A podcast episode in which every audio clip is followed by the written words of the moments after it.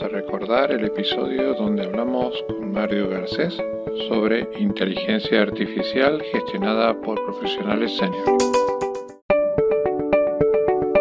Bienvenidos a Emprendedores Senior, el podcast de Elefantes Solidarios. Buenas tardes, Mario. Hola, José, ¿qué tal? Buenas tardes. Muchas gracias por la invitación. Muchas gracias por tu tiempo. Estamos grabando a última hora de, una jornada de trabajo y se agradece que, nos destines un, ratito. Cuéntale a la gente que nos escucha o que nos ve en vídeo, ¿quién es eh, Mario Garcés? Bueno, Mario Garcés eh, es, eh, te lo puedo resumir en, mi frase vital, ¿no? es, el resultado de, de, reflexión de muchos años, ¿no? Yo siempre me defino como la experiencia del anciano, la fuerza del guerrero y el alma de un niño. Es, eh, la forma en la que me gusta definirme. ¿no? Es, eh, engloba muy bien las tres características que considero que, me definen a la hora de, afrontar la vida, y no solo la vida, sino en todas sus facetas, los procesos empresariales, emprendimiento, etcétera, etcétera. Mm, eh, esa, esa, reflexión está basada en muchos años de experiencias diferentes, tanto personales como profesionales, ¿no? Hasta que llegas un poco a, sentirte cómodo con ella y, es un poco lo que, lo que me define.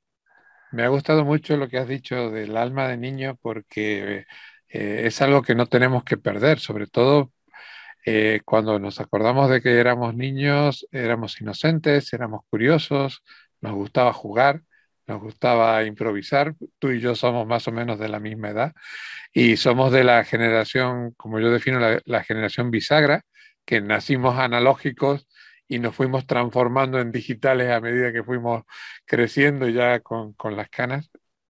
Tú, tú más tecnológico que yo.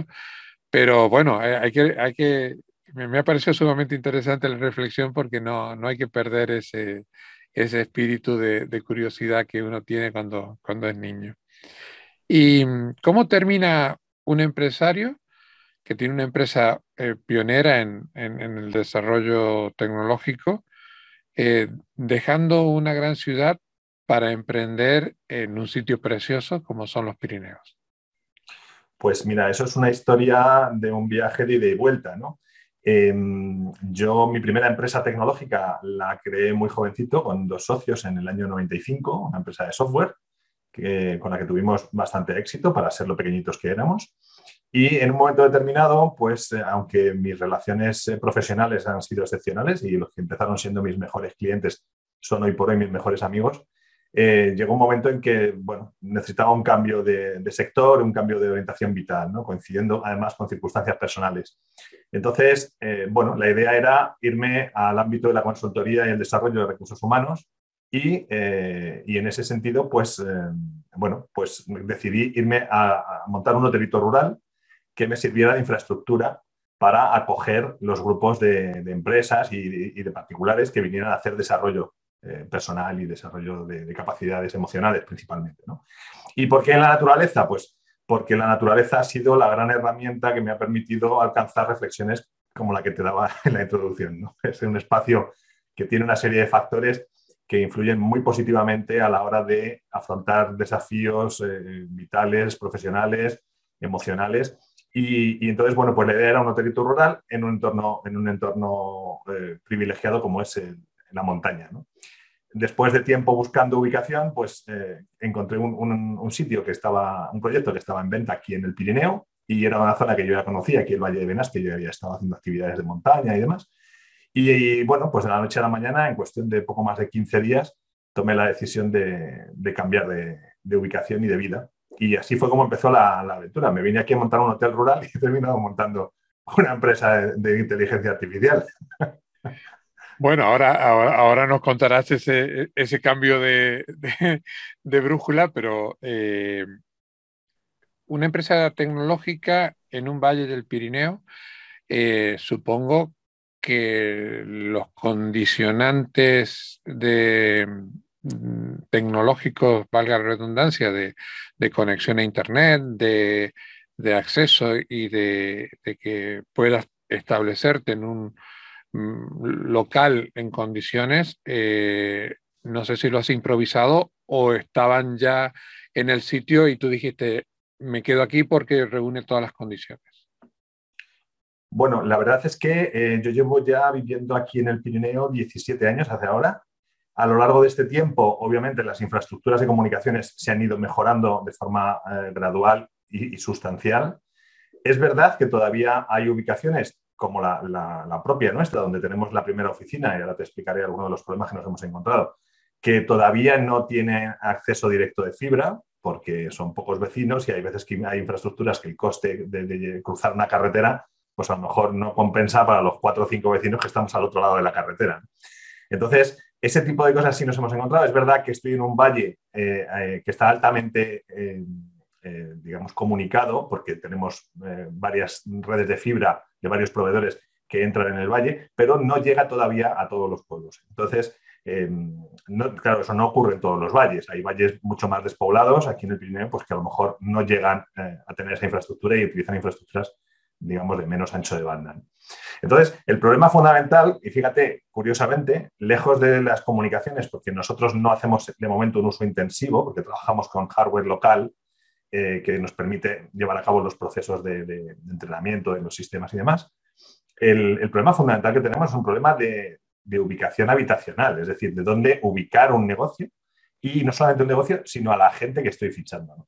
La, gente que estoy reclutando, que son gente en mínimo con un nivel de máster en, ciencia o en tecnología, eh, se convencen de venirse al Pirineo, a un lugar remoto, eh, por el proyecto, pero lo que más nos está costando es encontrar una casa para que puedan vivir.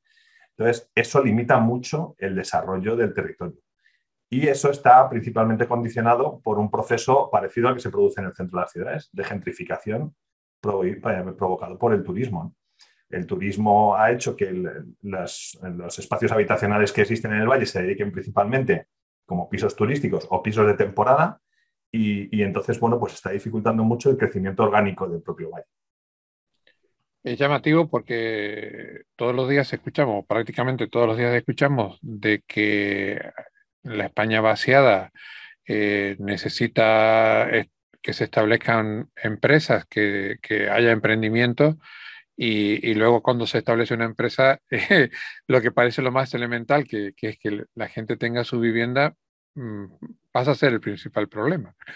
Y mm, desde el punto de vista de tu emprendimiento, cuéntanos qué hace tu empresa. Bueno, mi empresa, como te comentaba, no era, es el resultado, es una deriva, una derivación de un proyecto inicial que iba dirigido al desarrollo de recursos humanos. Ese proyecto eh, fracasó, no conseguí ponerlo en marcha con la solvencia suficiente para que fuera rentable. Y lo que sí que eh, hice a lo largo de ese intento de puesta en marcha de ese proyecto fue invertir una gran eh, cantidad de recursos y de tiempo en hacer investigación básica en este caso en el ámbito de neurociencia. Entonces, llegado el año 2019 y viendo los avances que se habían producido en el ámbito de inteligencia artificial y siendo yo informático, pues me di cuenta de que el, conocimiento que había adquirido a lo largo de estos años se podía redirigir hacia el ámbito de una empresa tecnológica, en este caso de inteligencia artificial de tipo general. Y, eh, esa fue la decisión, decir, bueno, abandono el, intento de entrar en el ámbito de recursos humanos y me dirijo de nuevo al ámbito que conozco, que es el ámbito tecnológico, aplicando toda esa inversión en investigación y desarrollo que se había hecho en, esos años de, intento. Entonces, bueno, eso es una serendipia encontrar ese camino, ese camino secundario, ¿no? tu equipo está en, en crecimiento, por lo que tengo entendido, y es fácil encontrar gente preparada en España, porque también leemos que hay requerimientos de las empresas tecnológicas que no están cubiertos, ¿no? Y se, se da el, contrapunto de tenemos eh, profesionales senior que no consiguen trabajo y empresas tecnológicas que no consiguen gente. ¿Cuál es la realidad para ti? Bueno, a ver, eh, en, principio mm, mi experiencia es que no ha sido excesivamente difícil conseguir em, personal cualificado. Mis compañeros son gente que tienen un nivel de preparación eh, a nivel de, formación muy bueno y es verdad que eh, la limitación principalmente está siendo financiera porque eh, la gente senior, pues efectivamente tiene unos costes mucho más elevados. Entonces, eh, a pesar de la juventud, la preparación que tienen y la voluntad que ponen en, el desarrollo del proyecto eh, suple con creces ¿no? su falta de, más experiencia. Entonces, en ese sentido, yo creo que proyectos como el mío pues, es, tienen relativamente fácil el eh, conseguir eh, que, venga, que venga gente a, subirse al, barco, ¿no? al proyecto. Pero es verdad que hay, habrá otros proyectos pues, que a lo mejor cueste más que la gente se enganche y sean capaces de desplazarse eh, hasta el punto de, cambiar su domicilio y venirse a un lugar remoto. ¿no? Entonces, en este caso es el proyecto el que principalmente engancha y es relativamente fácil eh, eh, que la gente se enganche con el proyecto porque, es, como tú bien has dicho, es un proyecto de vanguardia. Estamos en un momento tecnológico donde ya la palabra metaverso es algo que, que escuchamos casi a diario evidentemente todavía la brújula tecnológica la sigue marcando eh, Estados Unidos. ¿Cómo está España con respecto a, otros países de Europa en, el sector en el cual tú estás emprendiendo? Bueno, a ver, el metaverso no es mi, ámbito de conocimiento específico. No, hablaba, de metaverso por decir que eh, la inteligencia artificial, la generación de contenido, el big data, son, son palabras que, eh, en, el emprendimiento cada vez son más normales, ¿no? Que antes nos parecían cosas absolutamente lejanas y, cada vez son más, más cercanas. Eh, entiendo que lo tuyo no es exactamente eso, pero eh, desde el punto de vista de desarrollo tecnológico en, en inteligencia artificial, ¿cómo estamos con respecto a nuestros vecinos de Europa? Pues hombre, yo creo que lo bueno que tiene el desarrollo de inteligencia artificial y, demás tecnologías asociadas, ¿no? relacionadas con el proceso de Big Data y demás, pues es que em, las limitaciones y las oportunidades son muy parecidas en cualquier lugar del mundo. Al final es un trabajo intelectual que puedes llevar a cabo en cualquier parte, pero es cierto que para determinados abordajes tecnológicos la necesidad de infraestructuras técnicas de, mucha capacidad, em, digamos, es un condicionante. ¿no? Las inversiones que hay que hacer en equipos para conseguir entrenar determinados modelos, pues solamente las pueden hacer a lo mejor grandes empresas como son Google, Amazon, Facebook, etc. Eso, de hecho, está poniendo en riesgo incluso el, sector, no solamente en España, sino en, en el resto del mundo e incluso en Estados Unidos. Están fichando gente de la investigación básica de las universidades a base de talonario para que se vayan a la empresa privada y están dejando las canteras de investigación científica faltas de, modelos eh, senior eh, que orienten a las nuevas generaciones de investigadores. Y, entonces están vaciando los departamentos de, matemáticas, de física y de, informática para nutrir los equipos de desarrollo en las grandes empresas. Eso es un problema que yo creo que, que es generalizado. Eh, son perfiles que están muy demandados y que de hecho es un poco lo, que hablábamos antes, ¿no? Cuesta mucho dinero fichar gente senior con determinada experiencia en estos ámbitos eh, porque, porque están muy demandados y se encarece muchísimo su, fichaje. Entonces yo creo que España está un poco en línea con lo que es el resto de países avanzados y, aprovechando esas capacidades. Hombre, es verdad eh, me viene que, eh, los servicios de computación en la nube pues ofrecen determinadas capacidades que ya no tienes que tener localmente, pero también es verdad que los costes se te pueden disparar de forma desproporcionada en cuanto, en cuanto hagas un uso intensivo. ¿no? Entonces, bueno, yo creo que estamos en línea con el resto de los países. Nuestro problema, como siempre, y esa sí es una diferencia fundamental, yo creo, es la parte de financiación.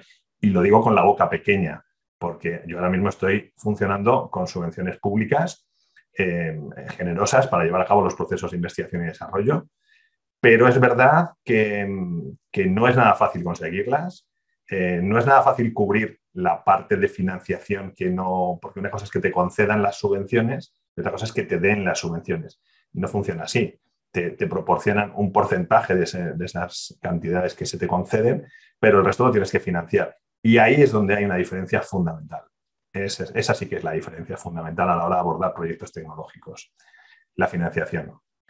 Eh, sin saberlo, te has adelantado a otra pregunta que eh, orientada a eso, que eh, es verdad que existen líneas de subvenciones desde la administración, pero el inversor en, emprendimiento, el, por suerte han, surgido muchas startups muy buenas en, el último tiempo en España, pero no es lo mismo eh, invertir en una startup que invertir en tecnología que lo mismo necesita un tiempo de consolidación o de investigación y lo mismo no llega, llega a un callejón sin salida, ¿no? Eh, ¿Existe ese inversor privado de riesgo o, todavía no, no, están, no están mentalizados?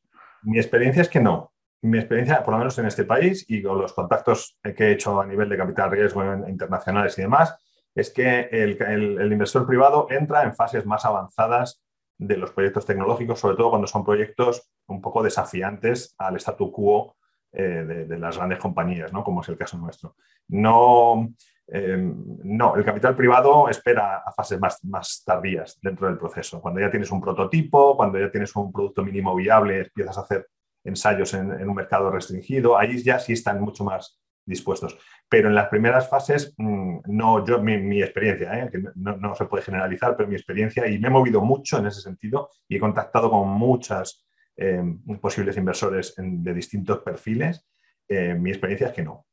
Es verdad que se está metiendo, también depende del sector. Por ejemplo, el ámbito que has comentado del metaverso, que es el, primer objetivo comercial que hemos definido por facilidad acceso a mercado, rapidez y, economía a la hora de los recursos que necesitaríamos para accederlo, eh, sí que se están haciendo inversiones importantes eh, en ese sector.